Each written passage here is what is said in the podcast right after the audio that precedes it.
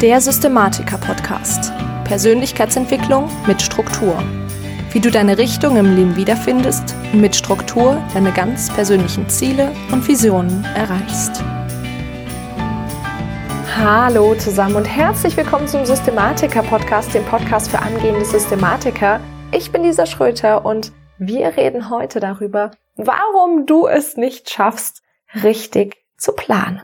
Und als kleinen Hintergrund, wir haben das letztens, ist das in der Q&A von IDO, also von meinem Kurs Endlich in die Umsetzung, aufgekommen und ich habe gemerkt, dass das tatsächlich für einige ein relevantes Thema ist und genau deswegen gibt es auch heute diese Podcast-Folge für dich. Und zuallererst mal möchte ich dir ein paar Grundsätze zum Planen mitgeben, die du auf jeden Fall beachten solltest. Das bedeutet als allererstes mal, wenn du planst, Erster Schritt, plan die Pausen zuerst. Ja, als allererstes kommen deine Pausen. Das bedeutet einmal die großen Pausen, wenn du jetzt eine Jahresplanung machst, also dein Urlaub oder was ist über Silvester. Ähm, wann hast du vielleicht irgendwelche, ja, Seminare oder was auch immer ähm, letztendlich für dich ansteht. Also diese großen Pausen und auch bitte wirklich große Pausen, wo du keine Termine hast, also auch mal was nur für dich. Dann aber natürlich auch die kleinen Pausen. Das bedeutet, was ist dein freier Tag, vielleicht sogar zwei Freitage die Woche.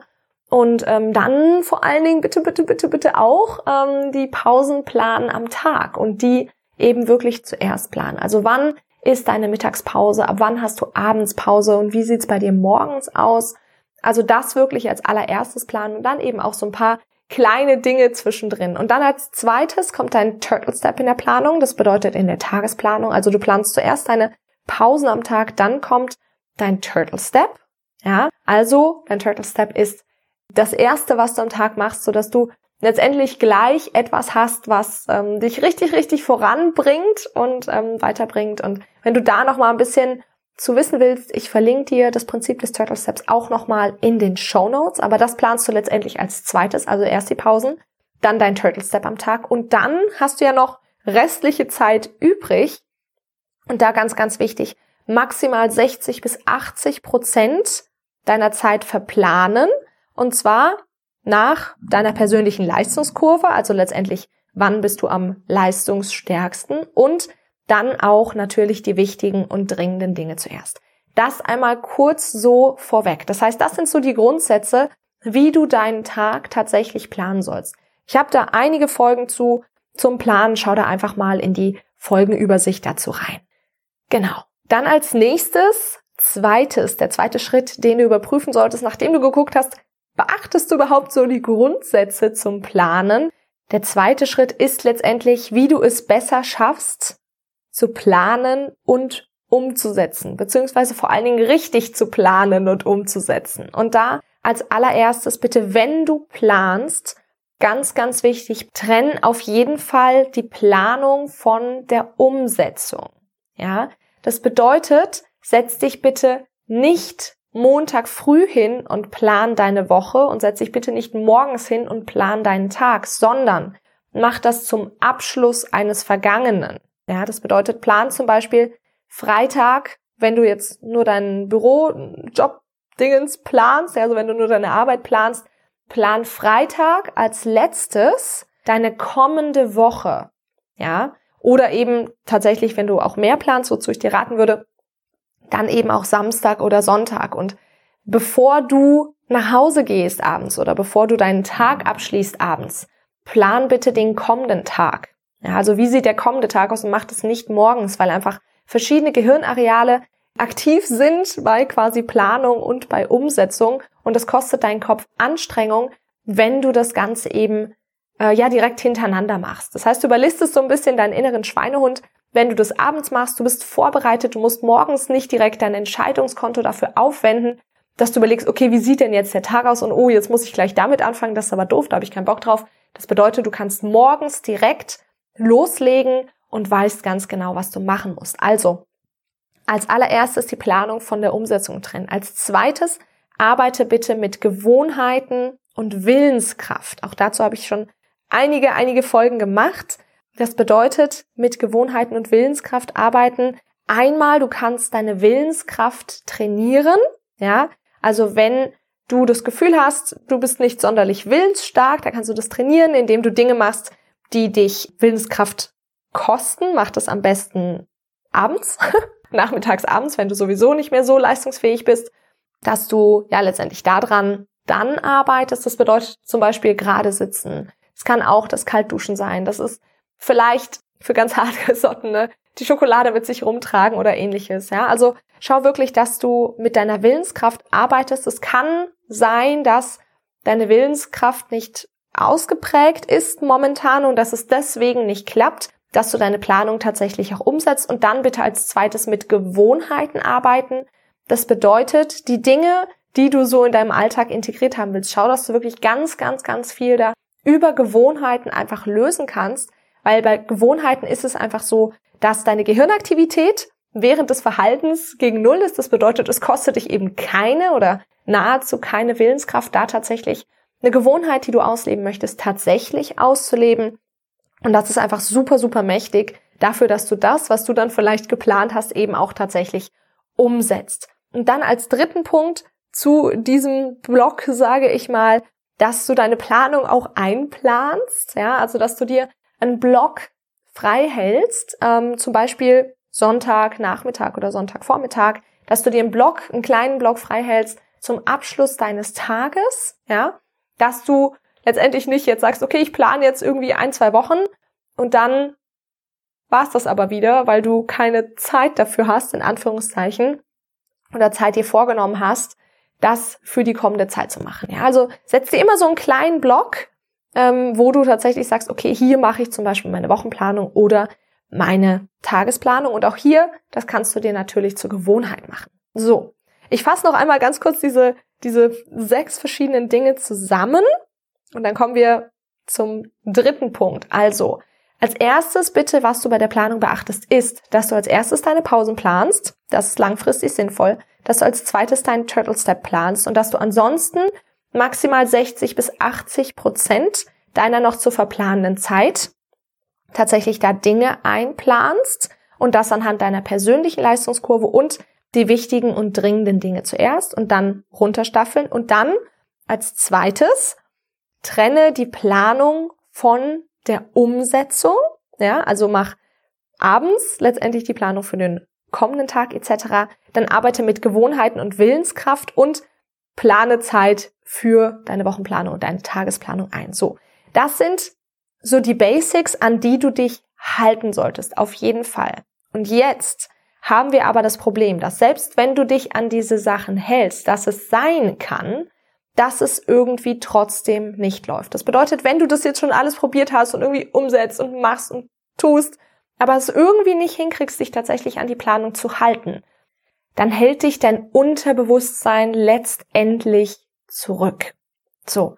Und damit wir das jetzt einmal kurz klären können, fragen wir uns, was ist denn eigentlich Planung? Das ist nämlich ganz wichtig. Was bedeutet Planung für dich? Ja, dass du dir diese Frage einmal beantwortest. Und letztendlich die Frage, was ist Planung? Planung ist letztendlich, es gibt dir einen Rahmen. Ja, du kannst dir das wirklich vorstellen. Dein Leben ist ein, ein wunderschönes Bild, was du ja im Laufe deines Lebens einfach malen darfst. Und die Planung, die schafft einfach den physischen Rahmen, den Bilderrahmen sozusagen, dafür, dass das auch wirklich ein schönes Bild wird. Stell dir mal vor, du hast, du hast eine Leinwand und du hast einen Rahmen da rum und da malst du letztendlich. Du benutzt die Farben, die du verwenden möchtest. Du malst genau da das hin, was du möchtest. Und jetzt stell dir das Ganze mal vor ohne Rahmen. Du hast vielleicht keine Leinwand, keine Abgrenzung, sondern du hast irgendwie irgendwie so eine Wand, du hast so, so riesig, du malst mal hier so ein bisschen was, dann malst du da so ein bisschen was, dann kommt vielleicht mal irgendwer dazu und malt hier auch mal so ein bisschen was da rein und am Ende ist es halt nicht so schön. Okay? Und so kannst du dir letztendlich Planung vorstellen. Planung ermöglicht dir einen Rahmen um dein Lebenswerk. Ja? Dass du letztendlich am Ende ein wunder wunderschönes Bild, ein wunder wunderschönes Leben dir tatsächlich erschaffen hast. Und Planung sorgt einfach dafür, dass alles, was dir wichtig ist, Platz in deinem Leben bekommt. Und jetzt, wenn du das so hörst, dann frag dich vielleicht einfach mal so, hm, okay, was hatte denn Planung bisher für mich für eine Bedeutung? Hat mich das vielleicht unter Druck gesetzt? Hat sich das vielleicht doof angefühlt? Weil dann ist es letztendlich dein Unterbewusstsein, wie gesagt, das dich da zurückhält. Du hast da quasi eine Blockade. Das bedeutet, was hier wichtig ist, ist, dass du den, ja, ich sag mal, versteckten Vorteil findest davon, dass du nicht planst oder dass du dich nicht an deine Planung hältst. Das bedeutet, frag dich mal, was glaubst du nicht zu sein oder nicht leben zu können, wenn du planst? Also was, was möchtest du tatsächlich damit so ein bisschen als Vorteil kaschieren? Und das kann zum Beispiel sein, dass dir jetzt Worte kommen wie frei oder spontan oder ein Rebell. Das geht alles nicht, wenn ich plane. Das bedeutet, überleg dir das einmal. Was kann ich, was glaube ich nicht zu sein oder nicht leben zu können, wenn ich plane? Und dann frag dich mal, wenn jetzt zum Beispiel sowas wie frei rauskommt, bist du denn momentan frei? Du bist vielleicht frei in deiner Entscheidung, aber fühlst du dich frei? Fühlst du dich wirklich frei und hast das Gefühl, dass du erfüllt dein Leben leben kannst oder strebst du irgendwie nach was, aber kriegst es nicht so wirklich hin, kriegst es nicht so wirklich unter und bist letztendlich frustriert, bist vielleicht sogar, hast vielleicht sogar dieses Gefühl, so richtig getrieben zu sein, weil du die Dinge, die du umsetzen willst, irgendwie nicht umgesetzt kriegst. Und genau dann frag dich tatsächlich mal, bin ich denn wirklich momentan frei? Oder schaffe ich mir einfach diese Freiheit durch etwas Planung? Das Wichtige ist nämlich, dass du in so einem Fall letztendlich einfach schaust, okay, was ist dieses, dieses Ding, was mir quasi diese, dieser versteckte Vorteil, der da ist. Also ich habe das Gefühl, dadurch freier zu sein, spontaner sein zu können, ein Rebell sein zu können und es so ausleben zu können. Und der Trick ist jetzt, das in dein Leben zu integrieren. Also schau wirklich, wie kannst du genau das in dein Leben integrieren? Schau mal, wann fühlst du dich denn frei? Wann fühlst du dich denn spontan? Wann fühlst du dich denn rebellisch? Und integriere dann das wirklich in dein Leben.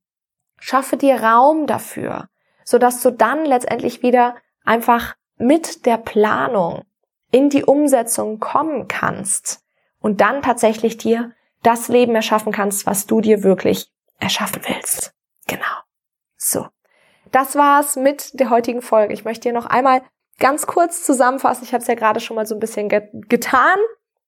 Diese verschiedenen Schritte, das bedeutet, schau wirklich, dass du richtig planst. Das bedeutet, wie du deinen Tag planst, aber dann eben auch, dass du mit Gewohnheiten arbeitest, mit Willenskraft, dass du Zeit für deine Planung letztendlich hast und die Planung von der Umsetzung trennst. Und wenn das quasi alles nicht so richtig funktioniert, dann frag dich wirklich mal, was ist der versteckte Vorteil? Finde diesen versteckten Vorteil und integriere dann das, was du, wo du das Gefühl hast, das würde mir fehlen, wenn ich planen würde, in dein Leben, ganz aktiv. Und du wirst sehen, dass dein Unterbewusstsein dich dann nicht mehr zurückhält. Genau. So. Ich wünsche dir auf jeden Fall einen ganz, ganz wundervollen Tag. Ich würde mich sehr, sehr freuen, wenn die Folge was für dich war. Dass du, ähm, ja, vielleicht die tatsächlich sogar weiterempfiehlst. Vielleicht hast du die ein oder andere Freundin, wo du merkst, das könnte ihr vielleicht auch helfen. Ich würde mich sehr, sehr freuen, wenn du sie dann einfach an sie weiterleitest. Und ansonsten sag mir doch einfach mal unter meinem aktuellen Instagram-Post Bescheid, den erkennst du immer an diesen blauen äh, Quote-Cards, also an diesen blauen Bildern. Wie läuft es denn bei dir momentan mit der Planung? Läuft es eher gut? Läuft es eher schlecht? Lass, mir das sehr, lass mich das sehr, sehr gerne einfach mal wissen, wenn du da noch mal konkrete Fragen zu hast. Auch sehr gerne unter diesem Post. Und ja, ansonsten wünsche ich dir auf jeden Fall einen ganz, ganz wundervollen Tag. Ich freue mich, wenn du nächstes Mal wieder mit dabei bist beim Systematiker Podcast.